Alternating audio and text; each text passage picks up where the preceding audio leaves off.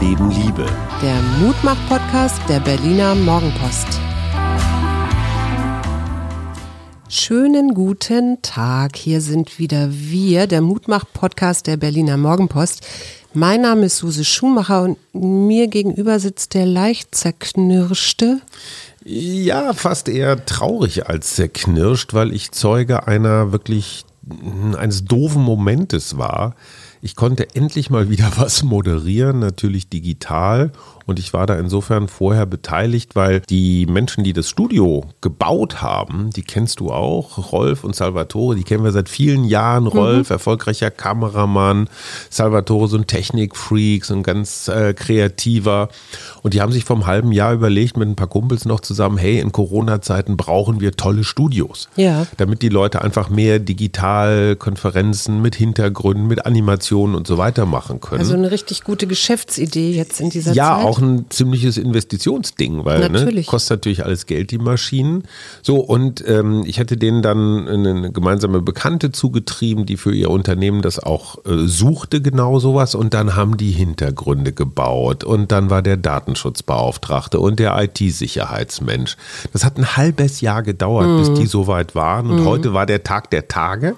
Mhm. Wir hatten da so eine Diskussionsrunde. Es ging um die Zukunft der Städte, mhm. ne, so, ja, also ja, nachhaltiges toll. Bauen und was machen wir mit dem alten Kram. Ganz toller Architekt, Herr Sattler aus München zugeschaltet, Präsident des Verbandes oder der Gesellschaft für nachhaltiges Bauen. Wusste ich gar nicht, dass sowas gibt. Und dann ging das gerade so los und es wurde noch eine Rede vom Vorstandsvorsitzenden eingespielt, so eine Begrüßung und ich holte schon Luft und wollte anmoderieren und auf einmal buff. Oh Mann. Einfach buff. Ja. Null. Aber Alles das schwarz. war nicht, aber nur die Bildschirme waren schwarz, das Studio war nicht auch schwarz. Nein, so. nein, nein, das nicht, aber es war ein Livestream. Ja. ja das heißt, Leute haben sich um diese Uhrzeit eingewählt mhm. und wollten jetzt eine Show. Mhm. Und auf einmal hatten die Schwarzbild. War es wieder die Telekom? nee, es war offenbar tatsächlich irgendein technisches Problem. Aber wirklich, Tage, Stunden, Wochen, Monate vorher alles vorbereitet. Mhm. Meine kleinen Filmchen, die ich mit Rezo und Kevin Kühnert und Mickey Beisenherz gemacht habe, die sind auch da ja. aufgenommen worden. Das ja, waren noch ja. so Testläufe, um zu gucken, wie geht das alles. Das ist unfassbar kompliziert. Mhm. Da sitzen sieben Leute in der Regie. Ja, Wahnsinn. Das kann man sich nicht vorstellen. Nee. Also es ist, es ist wirklich echt hohe Kunst, auch ho technisch. Mhm. So, und dann willst du deinen dein, dein Stapellauf, deine Jungfernfahrt Mhm. und dann kackt irgend so ein verdammtes Instrument ab. Keiner weiß genau, woran es gelegen hat. Wir haben das dann irgendwie mehr rechts als schlecht durchgezogen. Irgendwann lief es wieder. Und dann kommst du aus dem Studio raus und sagst, ey, war doch ganz gut und guckst einfach in so zehn tränenerfüllte Ja, Augenpaare. das glaub ne? Menschen, die einfach so, und das sind alles gute Typen. Mhm. Ja, also keiner, wo du sagst, das ist jetzt irgendwie geldgeil oder doof oder sonst irgendwie Mhm. was. Und das ist so traurig. Und du kannst aber auch niemanden verantwortlich machen oder so. Shit happens einfach. Mhm. Und dann kommst du auch mit so Schulterklopfen und wird schon und so kommst du auch nicht weiter, ne? Erinnert mich total an den Stapellauf der Vasa. Gut, ja, das ist schon ein bisschen her. Das war im Hafen von Stockholm. Genau. Und das war allerdings dann auch so ein großmauliges, also so ein Giganto-Projekt. Ja, also ja, der genau. Turmbau zu Babel zu Wasser. Und was ist dann noch passiert? Naja, die ist irgendwie nicht weit gekommen, glaube ich. Also die war irgendwie falsch konstruiert und ist dann leider untergegangen. Schon im Hafenbecken, glaube ich. Ja, ne? irgendwie sowas. Ja, ich hoffe sehr, dass das, ähm, dass das alles noch irgendwie zu reparieren ist. Ne? Mhm. Weil so ein Kunde, der da eine Kundenveranstaltung macht, der will natürlich, logisch, klar, Der die zahlen ja Geld dafür, es soll Nonplusultra ja laufen. auch, ja. ne? Genau. Für die war das ein Vorzeigeprojekt, so das erste Mal, was wir alles können und so viel Herzblut. Und Mhm.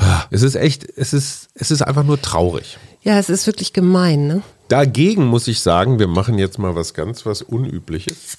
Jetzt machst Oh, du habt ihr das am frühen Geräusch Morgen gehört? ein Bier auf. Nein, weil ich habe ein anonymes Paket zugeschickt bekommen. Ja. Von einer, von einer Firma aus, ich weiß gar nicht, auf jeden Fall war Pinkus Bier aus Münster dabei und noch drei andere Biersorten, Biothek oder so ähnlich hieß das. Und es hatte keinen Absender, keine Karte, kein gar nichts. Einfach so. Und vielleicht war es ein Podcast-Fan oder so. Für den Fall sage ich einfach nur Danke und Worüber ich mich ja sehr gefreut habe, ist über einen ehemaligen Kollegen von dir, und zwar Oliver Wurm. ach, gut, dass du es sagst, sonst hätte ich es gesagt. Also, willst du das erzählen?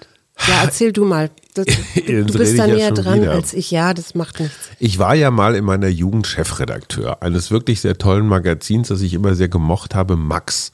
Max war so ein, ja, so ein Lifestyle-Magazin. Ne? Die hatten so. Der junge Stern hieß es immer, oder? Das war, als ich Chefredakteur war, war das zusammen mit Christian Krug, der dann später den richtigen Stern geleitet hat. Das war so ein bisschen der Kampfauftrag vom Verleger. So, ihr sollt ja junge Stern werden für die Kinder der langweiligen 68er Sternleser. So, und Olli war unser Sportressortleiter. Mhm. Und Olli Wurm kam praktisch jeden Tag mit irgendwelchen abgefahrenen Ideen. Also er hatte immer super, super tolle Ideen. Ja, ja, ich weiß. Wie das so ist mit kreativen Menschen. Zehn davon kannst du in eine Tonne treten, aber eine ist richtig geil. So, und Olli hat sich dann, nachdem diese ganzen Experimente mit Max und Konsorten längst erledigt waren, hat sich so wie ich selbstständig gemacht und hat erstens das Panini-Heft neu interpretiert. Mhm. Der hat zum Beispiel Städte zum Sammeln gemacht. Der hat also, doch auch viel Sport gemacht, sowieso schon immer. Ja, ja, immer Fußball sowieso, aber dann hat er diese Panini-Nummer angefangen und war damit sehr, sehr erfolgreich. Und dann hat er die Bibel als Magazin rausgegeben. Wow. Also das Neue Testament, ne? Diese etwas langweiligen Dünndruck-Bibeln, die ja nicht wirklich toll layoutet sind, mhm. hat er einfach so richtig mit einem super tollen Layouter neu gemacht. Mhm. Wie kommt der auf die, wie, weißt du, wie der auf die Bibel gekommen ist? ist ja ein bisschen ungewöhnlich. Also Ach, ich, das ist Olli. Das ist Olli. Das ist Olli, der kommt immer auf so Ideen. Mhm. Und dann hat er das Grundgesetz als Magazin gemacht zum 70. Geburtstag des Grundgesetzes. Ihr wisst, das war vergangen vergangenes Jahr, 1909 und äh, Quatsch.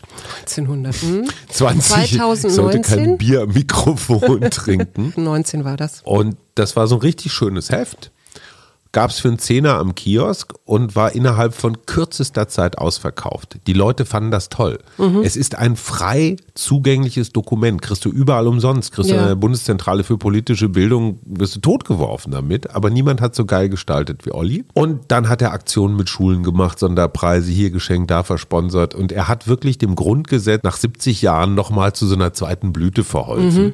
Und wir haben auch viel Doppelpass gespielt. Äh, wir haben den Grundgesetz-Podcast gemacht, Rabea Schlot Schulz und ich und, und wir fühlten uns so wie richtig tolle Staatsbürger. Jetzt kommen wir auf den Punkt. Ich komme endlich auf den Punkt. Er hat den Bundesverdienstorden am Bande, glaube ich, bekommen. Ja, Wahnsinn. Das ist oder? jetzt nicht, das ist jetzt nicht so das allergrößte Exemplar von Bundesverdienstkreuz, aber immerhin. Wie viele Menschen kennst du, die einen Bundesverdienstordenkreuz haben? Nicht so haben? viel.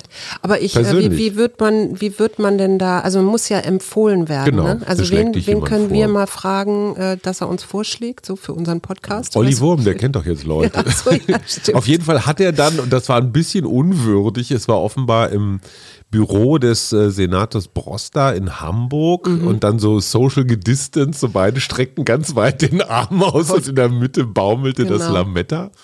Mehr Lametta, möchte ich mit Opa Hoppenstedt sagen, an der Brust von Olli Wurm. Es hat ihn, ich, ich Ja, finde, herzlichen Glückwunsch, absolut. Olli, falls du uns hören sollst. Wir sind sehr, sehr geschmeichelt, dass wir dich kennen dürfen. Stolz und gerührt. So, jetzt genau. haben wir jetzt du. Ich krieg ja lange Zähne inzwischen.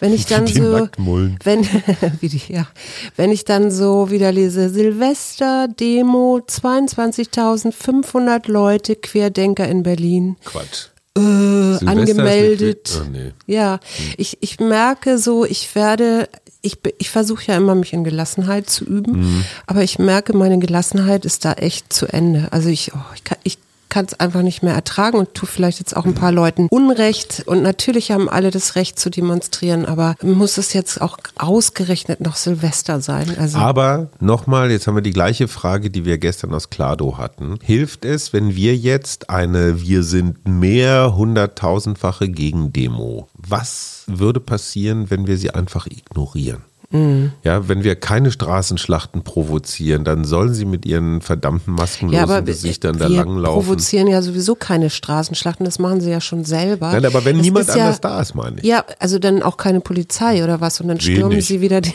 Reichstag oder Lass wie? sie machen, lass sie machen. Hm. Lass sie einfach, lass sie einfach rumtoben. Weißt du, wie so ein Kind, das man einfach sich auf den Boden werfen und rumtoben lässt und gut ist. Hm. Ja, Frau Merkel hat, war ja online geschaltet und hat mit den Polizisten mal geredet. Ne? Mhm. Und die haben gesagt, sie wünschen sich wirklich klare Corona-Regeln. Das heißt, ja.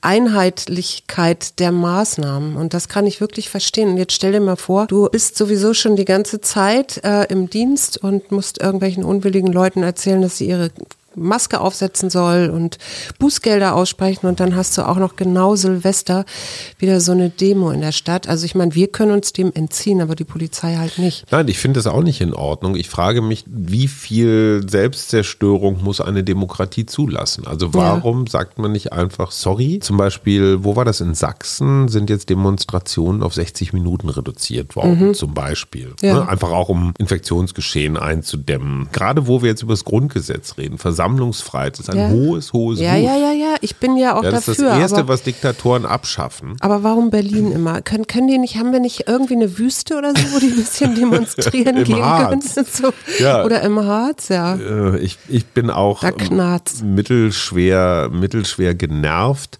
aber nochmal, unsere Aufregung ist deren Treibstoff. Ja. ja. Jedes Wort ist eins zu viel. Wir gehen mal in die Positivität. Ne? Los jetzt. Was war deine gute Tat gestern? Meine gute Tat gestern, ähm, ich bin sehr, sehr früh aufgestanden, um in. Das erzählst du ja öfter mal. Kronprinzenpalais das erste große Interview nach ihrer Wahl zur SPD-Vorsitzenden mit der künftigen eventual regierenden Bürgermeisterin Franziska Giffey zu führen. Aber was ist deine gute Tat dabei? Dass ich es geführt habe, dass ich als erster dieses Interview gekriegt habe. Aber das ist um ja eher ein Erfolg oder kein, ist das eine gute Tat? Ich naja, habe bei guten Taten was anderes im Kopf. Okay, ich habe sehr viele Fragen im Interesse der Berliner Bürger gestellt. Mhm. Ich war ein guter Anwalt meiner Stadt. Mhm. Ich war kein Liebediener, sondern ich habe gesagt, so wie sieht es denn jetzt aus mit sozialer Entmischung und Wohnungsbau und so weiter und so fort. Und was ich sehr interessant fand, ist, wie radikal sie sich von den Grünen abgegrenzt hat. Mhm. Also da merkst du schon so, in welche geht Richtung der so Wahlkampf, Wahlkampf, geht. Ne? Ja. So lieber Arbeitsplätze als Klima. Also ich, ich spitze mal ein bisschen zu, ja, ja. aber das ist ja immer die große Frage bei der SPD, wie grün soll die SPD werden oder eben nicht. Mhm. Das wird hochspannend zu sehen. Das ist übrigens wieder so eine Frage, die aus diesem Kalender äh, positive Tage ist. Und Steffi hat sich sehr, sehr gefreut. Die hat uns auch geschrieben, dass wir diesen Kalender erwähnt haben. Und ich kann den nur wirklich jedem ans Herz legen, der mehr Positivität und auch positive Gefühle in sein Erklär Leben mal in einem holt. Satz, wie der funktioniert, der Kalender. Na, der hat immer wieder so, so ein Motto, also auch so ein, Tag, so, so ein Wochenmotto und du kannst quasi jeden Tag über bestimmte Fragen reflektieren oder hast auch kleine Übungen, die du machen kannst. Und was man ja weiß von auch Dankbarkeitsübungen, das mache ich ja auch äh, in meinem Coachings öfter, wenn du das regelmäßig machst, fängst du an, deine Sicht zu verändern. Ne? Dann mhm. guckst du wirklich dankbarer auf Dinge. Und genauso ist es jetzt bei dieser, wenn ich dich frage, was war deine gute Tat? Und dann könntest du fünf gute Taten zum Beispiel an einem Tag dir mal vornehmen. Und das kann schon eine kleine Geste sein, wie ein Lächeln oder der Nachbarin etwas hochtragen oder was auch immer, weil was da passiert ist, dass du so eine positivere Grundhaltung mhm. zum Leben damit aufbaust. Und ich glaube, das ist etwas, was wir ganz dringend brauchen, weil es gibt vom Allensbacher Institut ähm, jetzt eine Untersuchung, wobei sie haben da tausend Menschen befragt mhm. und zwar genauso in unserer Alters Gruppe, ja, also so die Mittelalten, von denen es so roundabout 35 Millionen, glaube ich, in mhm. Deutschland gibt. Also die Generation Mitte. Die Boomer. So, und danach geguckt, wie sind denn die Folgen jetzt von Corona? Und da gibt es natürlich wirtschaftliche Folgen und Einbußen und viele haben auch gesagt, äh, das eigene Lebensgefühl ist, ähm, leidet darunter. Also jeder Zweite fühlte sich schlechter als vor der Krise. Mhm. Auch äh, war so eine Wahrnehmung, statt Solidarität gibt es jetzt mehr Aggression und Egoismus. Mhm. Was ich aber viel interessanter fand, dass Männer sich anscheinend schwerer mit Veränderung tun als Frauen weil doch vor allem Männer zurück in ihren gewohnten Alltag wollen mhm. und Frauen eher gesagt haben, nee, sie wollen mehr Entschleunigung. Also mhm. das ist alles schon ganz prima und sie wollen gar nicht so unbedingt in ihr altes Leben zurück. Das hat bei den Frauen weniger als die Hälfte gesagt. Das mhm. fand ich ganz interessant. Was denkst du, woran liegt das? Also ich glaube, dass diese, dass dieser Ernährer im Mann, in vielen Männern sehr, in sehr unserer stark Generation ist. Vor Gerade in ne? unserer Generation. Mhm. Wir haben das von unseren kriegsteilnehmenden Eltern, also ich jedenfalls, sehr, sehr mitbekommen, dass ein anständiger Mann seine Familie ordentlich ernähren muss. Und es ist sozialer Statusgewinn, wenn die Frau nicht arbeiten muss. Mhm. Das war in meiner Generation normal. Das verstehen, wenn ich das versuche, heute jungen Feministinnen zu erklären, dass das nicht nur eine Erniedrigung der Frau war, sondern ganz im Gegenteil, auch gerade nach diesen Trümmerfrau-Geschichten oder so, guck mal, ja. ich schaffe es, dass meine Frau zu Hause bleiben kann. Ja. Natürlich mit diesem klassischen Hintergedanken so, die macht sich die Haare schön, macht Schnittchen und wartet dann in Dessous auf mich, was, glaube ich, in der Realität relativ selten passiert ist. Das darf man nicht unterschätzen, mhm. diese, dieser Ernährerfimmel. Mhm. Und den kann ich sogar rational irgendwie entkräften und sagen, ist alles Quatsch, aber er ist trotzdem drin. Naja, er hat sich irgendwie auch eingebrannt wahrscheinlich, ne? weil du hattest ja auch so ein Role Model, also im Sinne deines Vaters ja, zu Hause, der das ähm, vorgelebt hat. Ne? Ja, mir ist noch was Positives eingefallen. Ich habe tatsächlich noch eine gute Tat vollbracht. Ja. Es gab nämlich eine Klage. Ich mache ja, beziehungsweise damals habe ich noch analog die Schreibwerkstatt gemacht, so ein Workshop, insbesondere so für Professional, mhm. so Öffentlichkeitsarbeiter, Pressesprecher und so, die wissen wollten, wie man eine ordentliche Meldung schreibt. Das habe ich dann auch gern erklärt und kriegte eigentlich überwiegend gute Rückmeldungen. Und eine Frau, die kannte ich sogar entfernt, ja. schrieb mir eine ganz betrübte Mail. So, das hätte mhm. sie aber völlig enttäuscht und da wären noch ganz andere Sachen angekündigt gewesen. Mhm. Ja, ich, ich weiß, das hat dich auch ziemlich beschäftigt. So, ja, das ne? hat mich beschäftigt, weil mich das so ein bisschen an meiner Schreiberehre gepackt hat. Mhm. Und weil du ja eigentlich und auch fandst, dass alles eigentlich in deinem Workshop war, ne? Ja, weil die anderen Teilnehmenden fanden es gut durch ja. die Bank. Also ich kriege mhm. immer eins oder zwei bei Schulnoten. Jetzt habe ich mir überlegt, so früher, ich glaube vor zehn Jahren, als Testosteronmonster, hätte ich diese Frau einfach niedergemacht. Ich hätte mhm. ihr eine Mail zurückgeschrieben, warum sie einfach überhaupt keine Ahnung Warum hat. sie nicht aufgepasst hat oder so, wie auch genau, immer. War doch sie war sowieso da. immer nur am Handy und es ist ja kein Wunder. Mhm. Und diesmal habe ich gesagt, okay, was hat dir denn gefehlt? Das hat sie mir dann aufgezählt und daraufhin habe ich ihr gesagt, okay, du kriegst einen Vormittag Privatunterricht, habe sie in unser gemeinsames Bürochen gebeten. Praxisraum? Pra genau, den Behandlungsraum. Mhm. Und da haben wir dann tatsächlich einen Vormittag zusammen gearbeitet. Wir haben eine Geschichte von ihr, die jetzt nicht so toll war, ein bisschen auseinandergenommen und verbessert. Und sie war hinterher total dankbar. Und ich habe mich gut gefühlt. Ja, super. Weil dieses erste Gutfühlen, so, äh, mach die nieder, die blöde Kuh. Das, nee, das fühlt sich eben nicht gut an, beziehungsweise das setzt sich wie so ein kleiner Teufel in deinen. Ja, das ist halt so diese Rache-Genugtuung. Mm. Die ist aber doof. Ja, die ist doof. Und jetzt, klar, es hat drei Stunden gekostet, ich habe es nochmal vorbereiten müssen und, und, und, nichts davon bezahlt und trotzdem fühlt es sich tausendmal besser an. Mhm. Und das habe ich, Schatzilein, dir zu verdanken. Ich hätte sowas früher ohne deine Betreuung anders gelöst. Eine Betreuung. Muss man doch mal sagen. Ja, Perspektivwechsel sind manchmal gar nicht so verkehrt. Übrigens, was ist denn eine Lubai? Ein Vogel. Nein, falsch. Das ist gemein. Du fragst mich sowas sonst immer mit Vögeln. Eine ja. Lubai, ein Musikinstrument. Nein, das ist tatsächlich eine Pflanze, mhm. die so auf 3800 Metern lebt und wächst, ein Liliengewächs, mhm. das auf Schotter wächst. Und das Spannende an diesem Liliengewächs ist, vor allen Dingen ist das in China sehr äh, verbreitet, mhm. weil die dann Arzneimittel draus machen. Und das schon seit über 2000 Jahren in der chinesischen Medizin kennt man das. Ne?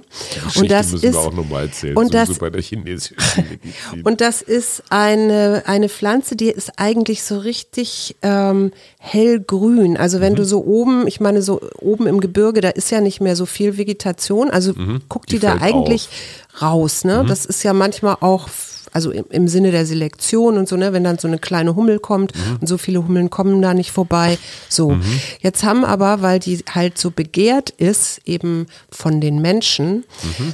steigen dann natürlich auch viele Menschen rauf, um die zu sammeln. So eine Art Edelweiß. Und was hat diese Pflanze jetzt gemacht? Die Farbe geändert.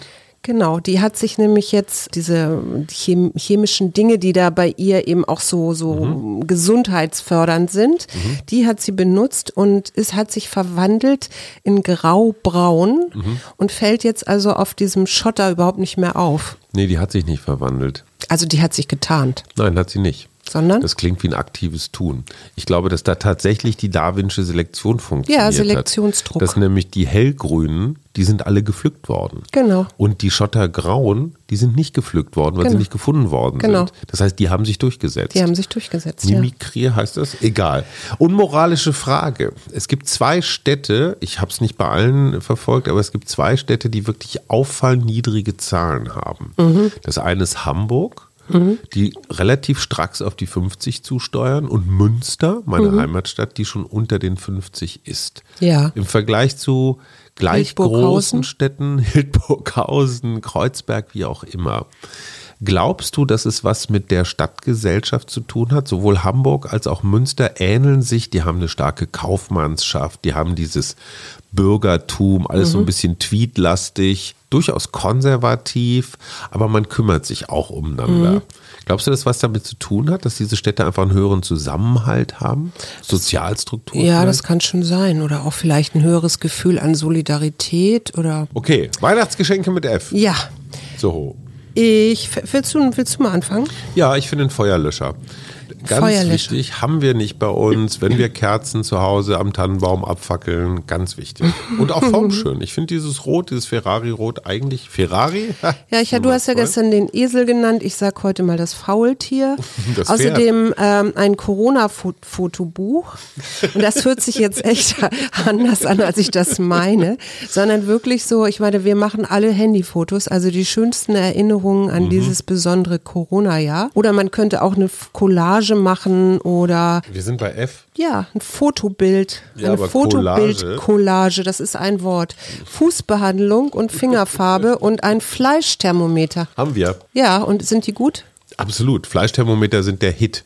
Weil du kannst einfach reinpieken in das Bratgut und gucken, ob es innen rosa ist, was ja relativ schwierig ist von außen. Und du hast eine Karte gezogen. Ja, und ich habe noch ein Viertelpfund gehacktes als Weihnachtsgeschenk mit F. Aber so. Viertelpfund, das haut nicht hin, tut da mir leid. Da sind zwei F drin, Viertelpfund. Mm, ja, ja. Die Karte heißt annehmen. Hatten ich wir das liebe nicht gerade? Pinkus Spezial zum Podcast. Das werde ich jetzt dauerhaft machen. Okay, ich lese mal vor. Zweifle nicht an deinem Wert. Begrüße das Leben mit allem, was es dir bietet. Übe dich in der Kunst, alles anzunehmen und zuzulassen. Und jetzt, äh, was lassen wir denn zu? Nein, was machen wir am Wochenende? Demut und Bescheidenheit. Okay. Gut. Dann bin ich jetzt mal bescheiden und sage Tschüss. Tschüss.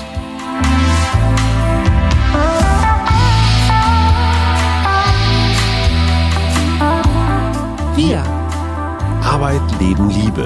Der Mutmach-Podcast der Berliner Morgenpost.